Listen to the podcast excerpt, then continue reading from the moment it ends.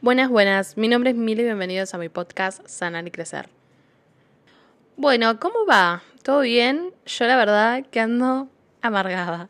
¿Por qué? Porque este episodio ya lo subí hace unas horas y no sé qué pasó con la edición o con en qué falló.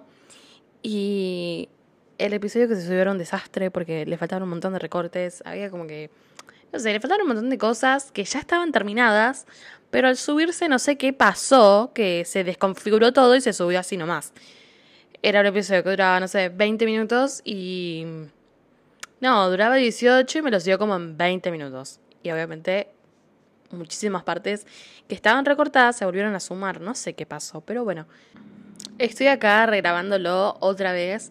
No importa, vamos a fingir demencia y hacer como que está todo espectacular. El episodio del día de hoy, la voy a hacer corta, se va a tratar sobre sobrepensar. En el último tiempo, básicamente en las últimas dos semanas, yo anduve pensando, pensando, pensando. Y me encubría a mí misma con que nada más estaba analizando las situaciones. Que eso es lo principal que uno hace cuando sobrepiensa, se autosabotea. De una u otra manera se quiere buscar una explicación a lo inexplicable. Pero bueno, acá estoy para charlar con ustedes y para... principalmente para ayudarlos a liberarse del sobrepensar. Porque es algo que a mí me hostigó por mucho tiempo. Años. O sea, los últimos tres años creo que sobrepensé más que en mi vida entera. Así que les voy a compartir un poco cómo fue mi proceso, cómo yo me di cuenta, cómo, cómo lo pude superar y, bueno, otras cosas que a lo largo del episodio les voy a ir contando. Bien, empecemos con lo básico, ¿no? ¿Qué es el sobrepensar? El sobrepensar básicamente es una actividad mental que parece inofensiva y que todos en algún momento de nuestra vida lo experimentamos puede transformarse en una maraña mental que compromete nuestra capacidad de tomar decisiones y también afecta a nuestro bienestar emocional y obstaculiza nuestras vidas en muchos aspectos. Primero que nada hay que entender de que la reflexión profunda y el sobrepensar son dos caras de la misma moneda y la línea que separa esta moneda puede llegar a volverse difusa. Porque mientras la reflexión profunda puede ser una herramienta valiosa para la toma de decisiones informada, el sobrepensar lleva a esta toma de decisiones informada algo que va más allá de la utilidad, que se convierte en un ciclo pernicioso que nos atrapa en la trampa de la sobreanalítica constante. Si bien sobrepensar no es algo que surge de la nada, obviamente tiene sus raíces profundas en nuestra psicología, ya sea desde el miedo al error hasta la necesidad de controlar cada detalle en cada aspecto de nuestras vidas. Porque cada uno de nosotros tiene un conjunto de razones únicas que alimentan nuestro hábito de sobrepensar. Y comprender estas raíces es el primer paso para liberarnos de ello. Y esto, a menudo, se convierte en un ciclo que es autoperpetuante, porque cada pensamiento lleva a otro y nos encontramos atrapados en una espiral mental que nos impide ver la situación con claridad. Obvio esta exploración no estaría completa sin estrategias prácticas para librarnos del sobrepensar, ya sea desde prácticas de mindfulness hasta técnicas específicas de toma de decisiones, vamos a descubrir cómo podemos cultivar una mentalidad más tranquila y dejar ir la necesidad constante de sobreanalizar. Empecemos como el mindfulness como punto de partida. El mindfulness sirve como un punto de partida fundamental en nuestro camino hacia la mente más equilibrada, porque al practicar la atención plena, aprendemos a anclar nuestra conciencia en el momento presente, y este enfoque nos permite observar nuestros pensamientos sin ser arrastrados por ellos, ya sean ejercicios simples de respiración consciente o meditación diaria que se convierten en herramientas poderosas para calmar la mente y disminuir la ansiedad asociada con la sobreanalítica constante. Y una vez al estar en sintonía con el presente a través del mindfulness, uno puede comenzar a reconocer este ciclo de sobreanalizar. Porque vamos a observar cómo ciertos patrones de pensamiento nos llevan a una espiral de reflexión excesiva. Y este reconocimiento es la clave para interrumpir el ciclo y tomar medidas conscientes hacia un pensamiento más equilibrado. Cuando nos enfrentamos a decisiones, aplicamos la atención plena de manera específica en el proceso de toma de decisiones, porque en lugar de dejar que la mente divague en escenarios hipotéticos, nos enfocamos en la información que es relevante en el momento presente. Y por eso la práctica de la atención plena en la toma de decisiones nos permite discernir de manera más clara y tomar medidas sin estar abrumados por la necesidad constante de perfección. La sobreanalítica constante a menudo surge de la falta de límites saludables y establecer límites mentales significa reconocer cuándo es suficiente reflexionar y cuándo es momento de tomar una decisión. Implementamos estrategias que nos permiten establecer estos límites, como asignar un tiempo específico para la reflexión y luego comprometernos a tomar medidas, y esto va a evitar que nos quedemos atrapados en un ciclo interminable de pensamientos. Y obviamente la zona analítica está vinculada a la aversión al error, porque cultivar una mentalidad de aprendizaje que implica cambiar nuestra perspectiva sobre los errores. En lugar de verlos como fracasos, los consideramos como oportunidades para aprender y para crecer. Y esta mentalidad nos va a liberar de la necesidad de perfección y nos va a permitir tomar decisiones conscientes, sin el peso constante del miedo al error. En el viaje del mindfulness, en la toma de decisiones conscientes, vamos a descubrir cómo cultivar una mentalidad más equilibrada. Dejamos ir esa necesidad constante de sobreanalizar y podemos aprender a abrazar el presente, reconocer patrones de pensamiento y establecer límites saludables y a su vez, como resultado final, adoptar una mentalidad de aprendizaje, porque este enfoque nos va a permitir vivir con mayor claridad y autenticidad, tomando decisiones conscientes en el lugar de caer en la trampa de sobrepensar y sobreanalizar todo. Ya que el objetivo de este episodio no es solo entender las complejidades del sobrepensar, sino que también encontrar una liberación de ello. Porque creo que es algo común que pasa cuando uno dice, ay, sí, porque yo sobrepienso. Y la gente que te va a decir, ay, no, porque eso es pensar mucho, deja de pensar, que qué sé yo. Y no, porque el sobrepensar no es simplemente pensar mucho. Es un bucle mental persistente que va más allá de lo necesario, porque se manifiesta en esa sobreanalítica constante de situaciones, la anticipación excesiva de problemas y la repetición interminable de pensamientos. Puede ser y se puede manifestar en diferentes situaciones de nuestra vida, por ejemplo, en el trabajo, te puede llevar a una procrastinación por miedo a tomar decisiones equivocadas. En relaciones personales se puede traducir en la sobreinterpretación de cada interacción y comprender estas múltiples facetas de estas manifestaciones nos va a permitir identificar el sobrepensar en nuestras vidas diarias. Y como dije en un principio, esto tiene sus raíces psicológicas, todo tiene un porqué. Las raíces del sobrepensar se entrelazan con estas complejidades y explorar estas raíces es lo esencial para poder liberarnos. El miedo al error, por ejemplo, puede llevar a una sobrepreparación constante para evitar cualquier posibilidad de equivocación.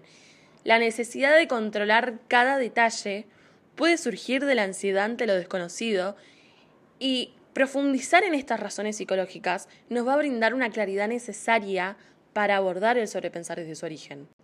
Por ejemplo, entre las principales, el miedo al error. Ese temor constante de cometer errores, ya sea por presión social, por autoexigencia o por experiencias pasadas, que puede alimentar este ciclo de sobrepensar. Este miedo puede llevar a una sobrepreparación constante porque la persona busca evitar a toda costa cometer errores. También se puede manifestar en la necesidad del control, esa sensación de inseguridad que puede impulsar la necesidad de controlar cada aspecto de la vida, lo que lleva a la autorreflexión excesiva. Esa sobreanalítica constante puede ser un intento de anticipar y controlar cualquier situación, incluso aquellas que están fuera del control directo de la persona. Y también entre estas raíces se encuentra el perfeccionismo esa búsqueda implacable de perfección que nos lleva a una sobrepreparación constante en cada detalle y decisión que tomamos. El perfeccionismo puede paralizar, ya que la persona siente que ninguna decisión o acción será lo suficientemente perfecta, que nunca lo va a satisfacer, que es algo que todos en algún momento ya sea ahora mismo o en un pasado, lo sufrimos. También está la ansiedad generalizada, que es caracterizada por la preocupación constante y desproporcionada, que puede ser una raíz significativa de sobrepensar. Esa mente ansiosa tiende a proyectarse en el futuro y genera escenarios hipotéticos y a su vez aumenta y alimenta esta sobreanalítica. También tenemos la autoexigencia excesiva. Esa cosa que tenemos de establecer estándares irrealmente altos para uno mismo que nos puede llevar a una constante evaluación y reflexión sobre nuestro propio rendimiento. La autoexigencia extrema puede generar un ciclo de sobrepreparación y evaluación constante donde uno nunca siente que ha alcanzado a ser lo suficientemente bueno. Y como última de las razones principales del sobrepensar, de las raíces de esta acción que tenemos a sobreanalizar cada cosa, está la baja tolerancia a la incertidumbre. Esa dificultad para aceptar la incertidumbre que nos puede llevar a la necesidad de buscar respuestas exhaustivas antes de tomar decisiones. La baja tolerancia puede resultar en una reflexión excesiva porque la persona busca reducir la incertidumbre a toda costa. Y es importante señalar de que estas raíces pueden estar interrelacionadas y variar en intensidad según la persona. La comprensión de estas raíces psicológicas puede ser el primer paso hacia la superación del sobrepensar y nos va a permitir abordar las causas subyacentes y desarrollar estrategias para poder cultivar una relación más saludable con los pensamientos y las decisiones. Obviamente, dejar de sobrepensar puede ser un desafío, pero tiene estrategias que son sumamente efectivas, que te ayudan a reducir esta sobreanalítica y poder vivir con una mayor tranquilidad. Como ya les dije antes, la práctica en mindfulness es atención plena que nos implica estar en el presente, en este momento, sin juzgar. Podés practicar la meditación mindfulness, por ejemplo, para entrenar tu mente a centrarte en el presente en lugar de divagar en pensamientos que son totalmente innecesarios a largo plazo. Aprende a establecer límites. Dedica un tiempo específico para reflexionar sobre un tema y después establece un límite, porque esto va a evitar de que caigas en esa trampa, en ese vicio de la reflexión constante de ciertas situaciones. A su vez podés hacer también un cambio de enfoque, porque cuando te encontrás sobreanalizando, sobrepensando, lo que sea, cambia tu enfoque a actividades que te hagan sentir bien o que requieran tu atención, como el ejercicio o la lectura, por ejemplo. Lo más importante de todo, aprende a identificar patrones de pensamiento. Observa y registra los patrones recurrentes del pensamiento y reconocelos, porque eso te va a permitir interrumpirlos conscientemente y redirigir tu atención y de lo más importante, aceptar la incertidumbre. Aprende a aceptar de que no siempre vas a tener respuestas claras o perfectas, porque la vida es así, la vida está llena de incertidumbres y aprender a vivir con eso puede aliviar la presión constante de buscar respuestas. Focalizate en la acción, en lugar de quedarte atrapado en la reflexión, Toma medidas concretas, porque esto no solo te va a ayudar a avanzar, sino que también disminuye esa necesidad que tenemos de sobreanalizar todo. Desarrolla entre las cosas más importantes, desarrolla la autoaceptación. Trabaja en aceptarte a vos mismo, con tus virtudes y con tus defectos. La autoaceptación es clave porque reduce la necesidad de perfección y por lo tanto la sobrepreparación. Y algo que le va a ayudar a algunos, en realidad nos ayuda a todos, pero no todos tenemos la misma manera de expresarnos y la misma manera de poder explicar lo que nos pasa. Es hablar con alguien, compartir tus pensamientos con un amigo, con un familiar, con un profesional, obviamente. Esto puede proporcionar una perspectiva externa y aliviar esa carga mental. Porque a veces uno no se da cuenta y piensa en algo y se hace problema, problema, problema. Y en tu mente quizás eso es lo más grande que te está pasando en el momento y es algo terrible. Y se lo contás a un amigo y te dice, che, vos podés hacer esto, esto y esto y listo. O sea, te estás literalmente ahogando en una tapita de agua.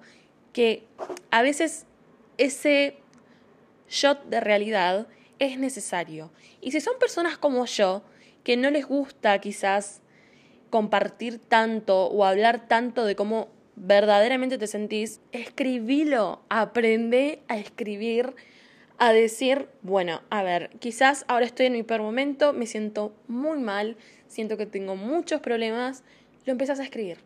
¿Por qué? Porque al escribirlo, vos vas escribiendo, me pasó tal y tal y tal y tal, y vos mientras lo vas leyendo, lo vas escribiendo, vas reflexionando y vas diciendo, no era, no era la gran cosa. Quizás sí, en mi cabeza eso parece muchas cosas porque se mezcla con otras emociones, porque busco sobreanalizar cada situación y cada interacción y cada cosa que me pasa. Y al escribirlo te alivia un montón porque uno lo puede racionalizar y lo puede ver de otra manera. Y obviamente esto es un proceso que es gradual uno puede probar diferentes estrategias y adaptarlas según lo que funcione mejor para cada uno, pero entender de que la paciencia y la consistencia son clave para desarrollar un enfoque más equilibrado hacia tus pensamientos y tus decisiones. Y crear un enfoque en la autoaceptación y la compasión hacia uno mismo, porque esos son los antídotos poderosos contra el sobrepensar. Y a todo esto hay que destacar la importancia de la práctica constante y el compromiso con un cambio de mentalidad duradero. Es esencial para poder liberarse de las cadenas del sobrepensar. La autoaceptación y la compasión hacia uno mismo van a emerger como pilares fundamentales en este proceso, porque al reconocer de que todos somos humanos y de que todos somos propensos a errores, abrimos la puerta a la posibilidad del aprendizaje y del crecimiento. Establecer esos límites mentales se revela como una estrategia clave para poder evitar la sobreanalítica constante y al reconocer cuándo es suficiente reflexionar y cuándo es necesario tomar acción, nos vamos a poder liberar de esta trampa del sobrepensar y permitir que nuestras decisiones fluyan de manera más natural. Y también poder cambiar nuestra perspectiva sobre el error y los fracasos es crucial, porque al entender de que estas experiencias son oportunidades de aprendizaje, vamos a poder liberarnos de la presión autoimpuesta de la perfección y poder permitirnos ser humanos con todas nuestras imperfecciones. En conclusión, superar el sobrepensar no es un destino final, sino que es un viaje continuo, porque requiere de una práctica constante, paciencia y de un compromiso sincero con una transformación en la mentalidad. Porque al adoptar una mentalidad saludable, marcada por la autoaceptación, la compasión y la capacidad de establecer límites, vamos a poder liberarnos del ciclo de sobrepensar y vivir con mayor claridad y autenticidad. Y este compromiso con el cambio nos va a permitir abrazar el presente y construir un futuro basado en decisiones conscientes y de relaciones significativas. Bueno, eso fue todo por el episodio del día de hoy. Espero que te haya gustado y quiero hacer un gran paréntesis para poder mandarle un saludo a una de mis mejores amigas, Ruth, que, bueno, es de México, nos conocimos por redes sociales. Así que mandarle un beso a ella y un beso a todos ustedes. Espero que anden muy bien y nos vemos en el próximo episodio.